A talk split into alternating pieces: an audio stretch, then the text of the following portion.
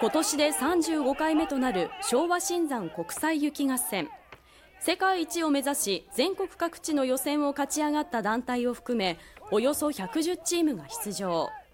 試合はコート上の選手7人が相手に雪玉を当てて全員倒すか相手陣地の旗を抜けば勝ちとなり3分3セットで行われます。